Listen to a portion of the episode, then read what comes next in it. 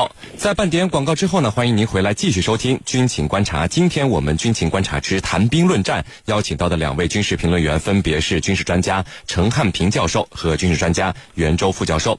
我们呢一起来看到另外一条消息：俄罗斯国防部呢前几天主动对外发布消息，俄罗斯空天部队在位于哈萨克斯坦的萨雷沙干实验场成功试射了一枚改进型短程核反弹道导弹。这次试射取得了成功。俄罗斯为什么会在别的国家来进行新型武器的试射实验？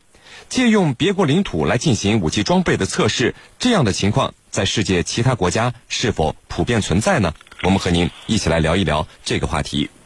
袁教授，哈萨克斯坦的这个萨雷沙干实验场，它是一个什么类型的武器实验场？是不是哈萨克斯坦自己创建的？给我们先介绍一下这里的情况好吗？好的，呃，哈萨克斯坦的萨雷沙干实验场啊，它位于该国的东南部。那么它是一个武器实验靶场。那么这个靶场呢，并非哈萨克斯坦所建，而是前苏联时期建的。那么它的全称呢，呃，当时叫呃萨雷沙干第十国家科学研究与实验靶场。呃，它的确切的位置呢，在巴尔克什湖以西及西北部地区。嗯，是哈萨克斯坦的。呃，卡拉干州和江布尔州的交界处。那么前苏联时期呢，它隶属于苏联的国防部，主要功能呢是进行反导武器的研究和实验。那么，呃，苏联解体之后啊，俄罗斯呃并没有把它交给哈萨克斯坦，因为它太重要了，它是欧亚大陆上唯一一个进行反导实验的武器实验靶场。那么俄罗斯呢，以租借的方式继续拥有和使用。这个有八万多平方公里的武器实呃武器实验基地，那么使之成为了实际上由俄罗斯控制的一块飞地。目前呢，这个武器实验场啊，呃，归俄罗斯战略火箭部队管辖。那么俄罗斯多次在这个靶场进行了导弹拦截实验，比如说今年的二月和三月，俄罗斯先后就在这里呃进行了导弹拦截的实验。那么加上这一次，今年俄罗斯在萨雷沙干就进行了三次的导弹拦截实验。呃，不过啊，这个地方由于缺乏这个经费，呃，加之它孤悬海外，所以俄罗斯对呃萨雷沙干的实验场呢建设呢，呃，投入是相对不足的，存在着设施更新不及时，呃，许多场地被废弃，呃，管理混乱的问题。你比如说，按照哈萨克斯坦和俄罗斯签订的租约，呃，在进入萨雷沙干实验场地的时候呢，要事先经过俄罗斯的允许，但是实际情况由于管理不善。那么靶场呈现出一种开放式的状态。那么当前呢，俄罗斯也意识到了这些问题，加大了对呃萨雷沙干实验场的投入。那么还在萨雷沙干呢新建了一个大功率的激光武器靶场实验综合平台。呃，未来啊可能会有更多的武器实验在这一地方进行。啊，石林，陈教授，嗯，那么作为一个独立国家啊，哈萨克斯坦为什么会同意俄罗斯在自己的领土上测试核武器呢？因为俄罗斯这次试射的可是核反弹道导弹，这可不是闹着玩的。那么不管失败还是成功，都会有核放射物泄露出来。对于这个情况，您能不能给军迷朋友们来解读一下呢？好的，呃，你刚才所提到的叫萨雷沙干，是一个呃现代化的这个进行了现代化改进型的反导导弹的试射。这个名字叫萨雷沙干。那么，其实，在今年上半年啊，我们居民朋友们也曾经听到一个名字叫普列谢茨克发射场。在这个地方，俄罗斯发射了六次诺多尔核导弹的试射。可以说呢，在哈萨克斯坦境内，远不止一处俄罗斯的导弹发射基地。那么，现在的问题来了：为什么？一个国家可以允许另外一个国家在他的国土上进行导弹试射，尤其是这种危险系数比较大的核导弹试射呢？其实这里头它有历史方面的原因。所谓历史方面的原因呢，就是当年苏联它是一个涵盖了多个加盟共和国的大国，那么其中也包括哈萨克斯坦。哈萨克斯坦呢，当时它是多处苏联这个。导弹试射的基地，后来呢？苏联解体以后，分裂成了很多个国家，就是过去的加盟共和国都纷纷独立了。除了俄罗斯之外，还有像哈萨克斯坦、吉尔吉斯斯坦、塔吉克斯坦这些国家。那么当初在这些国家所设的导弹发射基地，你没有办法搬走啊，那得继续在那儿延续下去，这是一个历史上的因素。第二呢，就是一个现实上的因素。现实上的因素是什么呢？我们曾经做过一个节目，就是哈萨克斯坦议会批准了美国和哈萨克斯坦政府之间关于保障通过哈萨克斯坦国境进行特殊商业物资运输协议的修订书，也就是说，允许美国使用这个阿克陶、呃库雷克两个港口，把这个物资转运到阿富汗去。那么，你美军。可以通过这样的途径运用它的通道，那你俄罗斯自然也可以动用它的原来的在哈萨克斯坦境内的发射场。这里头就带来一个问题：到底为什么既可以允许俄罗斯使用过去的导弹发射场，又可以允许美国中转经过它的国境线？那么这里头就是哈萨克斯坦所推行的这种。等距离外交，所谓等距离外交呢，就是在大国之间，这个左右逢源，这个如鱼如鱼得水啊，在大国之间推动一种等边的三角形的这种外交关系，它可以转化为这个收益最多的地缘战略优势，这是小国家呀通常所惯用的做法。我们比如说把导弹试验场放在。这个允许俄罗斯继续使用，同时呢又允许美国开辟通道途经哈萨克斯坦，那么不是白开的，那肯定要收费的。那么对哈萨克斯坦这样一个工业欠发达的国家来说，通过这样的做法，也可以从美国和俄罗斯获取呢不菲的使用经费。这个使用经费对一个小国家来说呢，可以说是起到。中流砥柱的作用。那么既然如此，又可以在大国之间游刃如有余，又可以呢获取不菲的经济利益，何乐而不为呢？那么至于说可能会带来一些危险，你比如说刚才我们提到的是核这个带有核的导弹的试验，那么这肯定带来危险。那么对于这个问题，其实哈萨克斯坦呢，呃，政府呢也正在做一些努力。这个努力呢，就是。跟俄罗斯所签署的一个协议，要逐步逐步归还这个基地，把基地呢归还给哈萨克斯坦，也就是说，把俄罗斯人要请请走。那么这里头它有一个过程，有一个程序，得一步步来。所以呢，在目前哈萨克斯坦还没有办法把俄罗斯的这种发射场或者俄罗斯在它境内的军事存在。全部清除出去，那么这里头有一个过程。主持人，好的，那袁教授啊，程教授刚才分析了哈萨克斯坦同意俄罗斯在自己领土上进行武器实验的可能原因。那么，作为俄罗斯，俄罗斯那么大的领土面积啊，那么多的武器实验场。这么新的武器，怎么还舍得拿到外国去做测试呢？俄罗斯除了哈萨克斯坦，还有没有在其他国家进行武器测试的场地呢？给我们再介绍一下。好的。那么俄罗斯呃把自己新式的武器拿到哈萨克斯坦这样的友好国家进行实验，实际上也是不得已而为之啊。呃，由于前苏联时期建设了相当一部分的实验靶场都是位于前苏联的加盟共和国境内，你比如说哈萨克斯坦就有八大军用实验靶场，那么都是前苏联的遗产。那么这些军用靶场呢，不仅占地面积巨大，而且啊还包含着实验室、实验区、实验站。等专业呃实验机构和各种武器试验的平台设施，呃，有建设周期长、投资大、维持费用高这样的特点。所以，对于俄罗斯而言，显然他现在没有那个能力去把这些散落在各个加盟共和国的武器实验场一一搬回到国内来重建。那么，只能退而求其次，那么采用租借的方式继续在别国境内进行武器实验。呃，好在这些国家呢和俄罗斯的关系都不错，还同意把这些地方租借给他。呃，目前呢，俄罗斯在哈萨克斯坦、吉尔吉斯斯坦、白俄罗斯和阿塞拜疆均设有武器实验场和军事基地。那么其中呢，哈萨克斯坦最多。我刚才说了，光大型的实验靶场就有八个。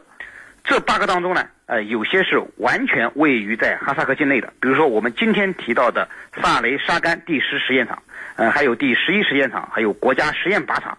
呃，和一个核实验靶场都是完全位于呃哈萨克斯坦境内的。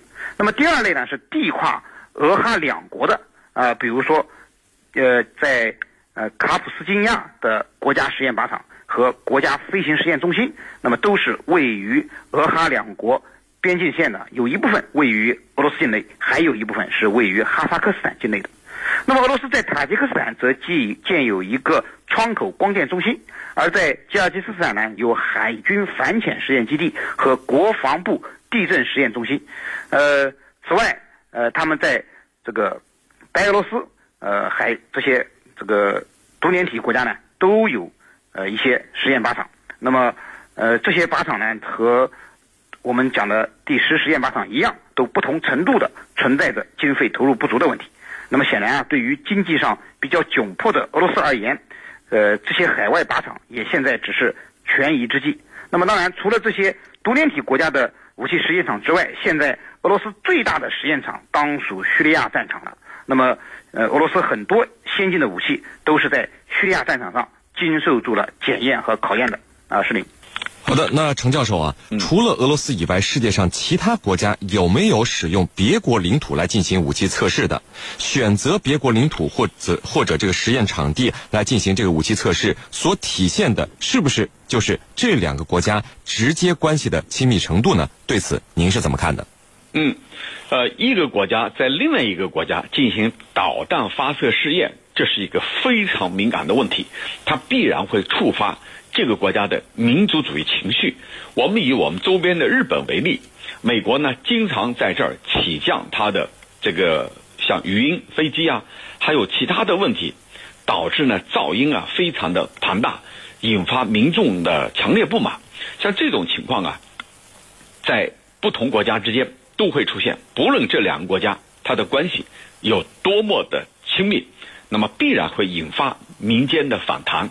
我们记得日本啊，它是经常举行各种各样的示威和抗议，甚至呢静坐，就是为了反对美军在这儿进行的各种各样的实验，因为给它带来了噪音，带来了污染，带来了一系列的这个相关的问题。那么你政府跟政府之间的关系，跟民间的感受那是两码事情。所以呢，如果说一个国家把它的导弹试验，放在另外一个国家，那么必然会引发这些国家的民间的舆论的强烈的不满。而俄罗斯在它过去的前加盟共和国仍然存有导弹发射场或者这个卫星发射场，它这个呢是非常罕见的。那一方面是因为他们之间有着传统的关系，比如像刚才提到的。各种各样的试验场、发射场，它本来就存在的。你让它一下子搬走，那么可能在时间、经费，还有呢国家和国家关系方面，都可能面临挑战。那么，与其如此呢，不如花一笔经费继续得以使用。那么撤离它有一个过程，有一个程序，有一个时间。所以呢，这里头它是一种特殊的关系。因为原来它就是苏联的一部分，后来苏联这个各个加盟共和国从苏联分离出去，那么原来的原有的发射场还在，那么既如此，所以呢就形成了这个其他国家成为另外一个国家的导弹试验场。第二个方面呢，就这些国家它本身也不希望立刻予以清除，那么一方面就是。要保持和俄罗斯这样的大国的关系，而另一方面呢，你也可以从中获取这个一定的经济利益。而这些国家往往啊，它都是在经济上比较这个吃力的国家。那么，如果说有大国对它的经济援助，或者像俄罗斯所提供的能源、石油、天然气等等，对他们来说，恰好呢解决国内的。燃眉之急，所以这里头它是有有着它非常特殊的一面的。通常来说，一个国家允许另外一个国家在自己的国土范围内变成一个试验场或者发射场，这是极为罕见的，也是不可理喻的。所以，除非非常特殊的情况，或者说历史遗留出来的问题，否则这是非常难以推动的。即便是盟国之间，它也不可能形成这样的一种。这个格局，否则的话，那么这些国家的民众自然要表示一种表现出一种强烈的反对。即便是友好国家，那么老百姓他并不怎么看。而是不是说两个国家之间就是允许你在我这儿进行试验，就能体现我们的亲密的程度？我觉得不一定。有的呢是出于历史上的因素，像哈萨克斯坦；有的呢是要出于这个经济上的考虑等等，绝对不能拿它来衡量两国之间的亲密程度。我们打个比方，韩国是美国的盟国，他是否允许美国在他这儿试验核武器呢？那肯定不行。否则的话，民间会闹翻了天。那么这就不能说你不让我试验核武器，那就意味着我们两国的亲密程度不行。那不能画这样的等号，所以呢，要在具体情况进行具体的分析。主持人，好的，非常感谢我们的两位军事评论员为我们带来的精彩解读，谢谢两位。深入军情一线，直击世界风云，军情观察。好的，接下来呢，进入到网友谈兵环节，看看我们的军迷朋友们在网上都给我们的评论员们提出了哪些问题。大家呢，依旧可以在各大手机应用市场下载大蓝鲸 APP，在大蓝鲸社区是您的朋友圈里来提出您的问题。陈教授，有军迷朋友就问到：这个美俄中导条约如果没有了，为什么倒霉的是欧洲而不是美国呢？俄罗斯可以打击美国本土的武器都不在中导条约的限制之内啊？对。这个问题呢，的确很有意思，但是这是一个地理的概念。呃，我们知道，在欧洲版图之内啊，有多处美国的军事基地。你比如像德国、像波兰、像东欧一些国家、土耳其等等，都有美国的军事基地。那么，美国的军事基地在欧洲，如果俄罗斯要对欧洲版图内实施打击，首选的是什么目标？首选的目标肯定是美军的基地。那么正好在它的中程导弹打击范围之内，这样一来，欧洲就成为首当其冲的被冲击的地方，而美国呢，远在万里之外，你根本没有办法打到它，或者说，你俄罗斯即便拥有洲际弹道导弹，但是目前双方所涉及的只是中程、中程弹道导弹、中短程，而不涉及到洲际，所以算来算去呢。欧洲反而是最危险的，这也是为什么北约并不完全赞同美国退出中导条约的做法，至少是多数国家，尤其是老牌欧洲国家不赞同美国的这个做法。像法国、德国这些老牌德欧洲国家，甚至连英国也是也是要反对的，因为最终俄罗斯如果这一协定没有了，俄罗斯能够打击到欧洲范围内的任何一个地方。用中程弹道导弹。主持人，好的，我们看到另外一位军迷朋友问说，呃，中东地区国家石油收入这么丰富啊，为什么这么多年都不用这些钱来发展本国的工业呢？嗯，的确啊，我们去过中东地区的这个军迷朋友都知道，欧洲国家的工业它是有短板的，它不像我们中国，我们中国的工业体系它非常完备，从吃穿用。出行等等各个方面涵盖了所有的体系，而中东地区呢，它是比较单一的，有的仅仅是石油天然气为主体的，或者以此为产业链的，那么其他的轻工业、这个食品这些方面制造，那明显它是有短板的，那么这和它不重视有关系。另外在技术各个方面也存在着瓶颈，最主要的是认为他们很有钱。石油、天然气给他带来巨额的财富，他认为可以用钱去买所有的一切，何必要自己去生产呢？主持人，陈教授，有军迷朋友问啊，说这个美国虽然说暂停了和韩国的联合军演，但是私下里的训练和这个互相的配合，是不是并不需要通过演习来验证效果呢？您是怎么看的？呃，我们如果呃单纯从军事的角度来看。呃，你这种联合训练也好，或者说内部的交流也好，你必须要通过一个大的场面来展示，那就是军事演习。军事演习呢，它是能够这个检验战斗力，特别是你是两个国家的军队，那么你需要有一个协同，需要有各种各样的配合，尤其是一旦战争爆发的时候，我们各自应该怎么去做，怎样去协同配合，那么这是提出一个非常高的要求的。所以呢，双方它主要是通过军事演习，特别是联合演习，来提升他们之间的协同作战能力。主持人，好的，我们看到另外一位军迷朋友问说，北约和西方国家虽然没有派部队公开到乌克兰去啊，但是是不是可能会以所谓志愿者的名义向乌克兰派兵呢？有没有这个可能性？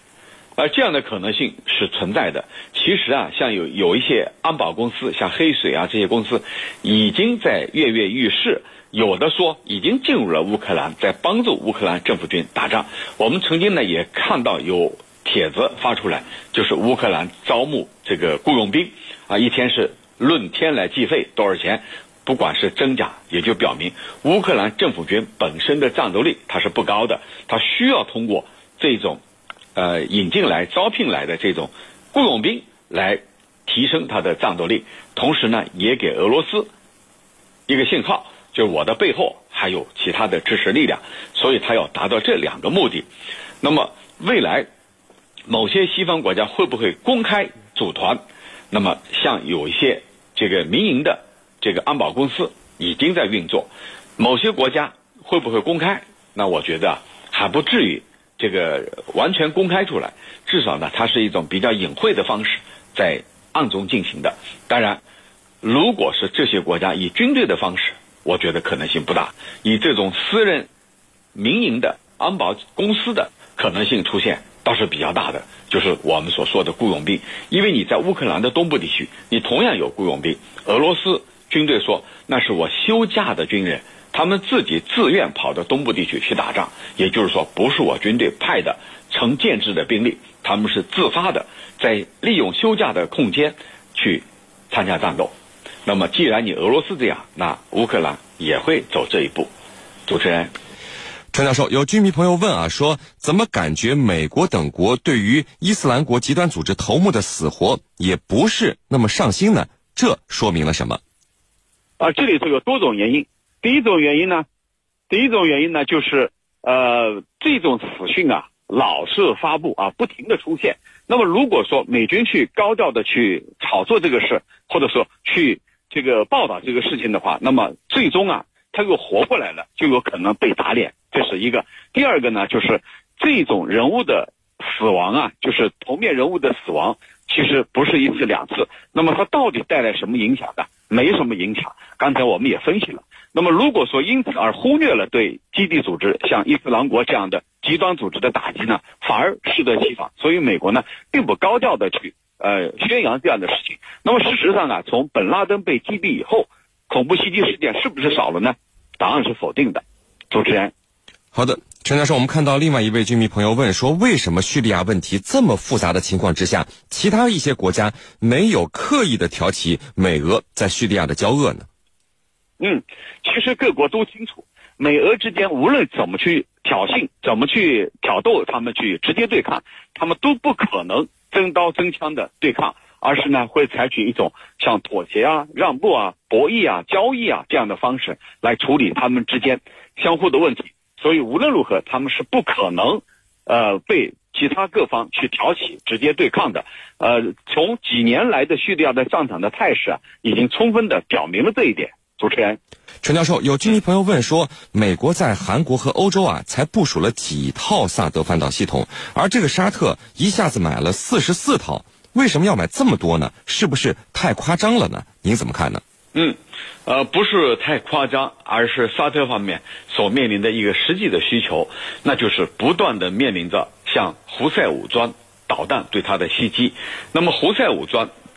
呃，它的导弹啊，最远可以打到沙特的国际机场，在边境地带的这种袭击事件啊，呃，是很频繁的。那么，为了应对来自胡塞武装，呃，以及胡塞武装背后的支持者他们的这种中短程的导弹的袭击，不得不多买几套 S 四零零。这样的话，呃，能够形成一张巨大的防护网，能够避免被胡塞武装啊攻击到。所以，这是沙特下决心掏出。更多的钱来买这套防护系统的原因，主持人，好的，非常感谢我们的军事评论员陈汉平教授为我们带来的精彩解读，谢谢陈教授。不客气，主持人，大家再见。纵论天下军情，解析兵道玄机，军情观察。好的，因为时间的关系呢，今天的军情观察到这里就结束了。是您代表编辑赵晨，感谢您的收听，我们明天见。每一天，每。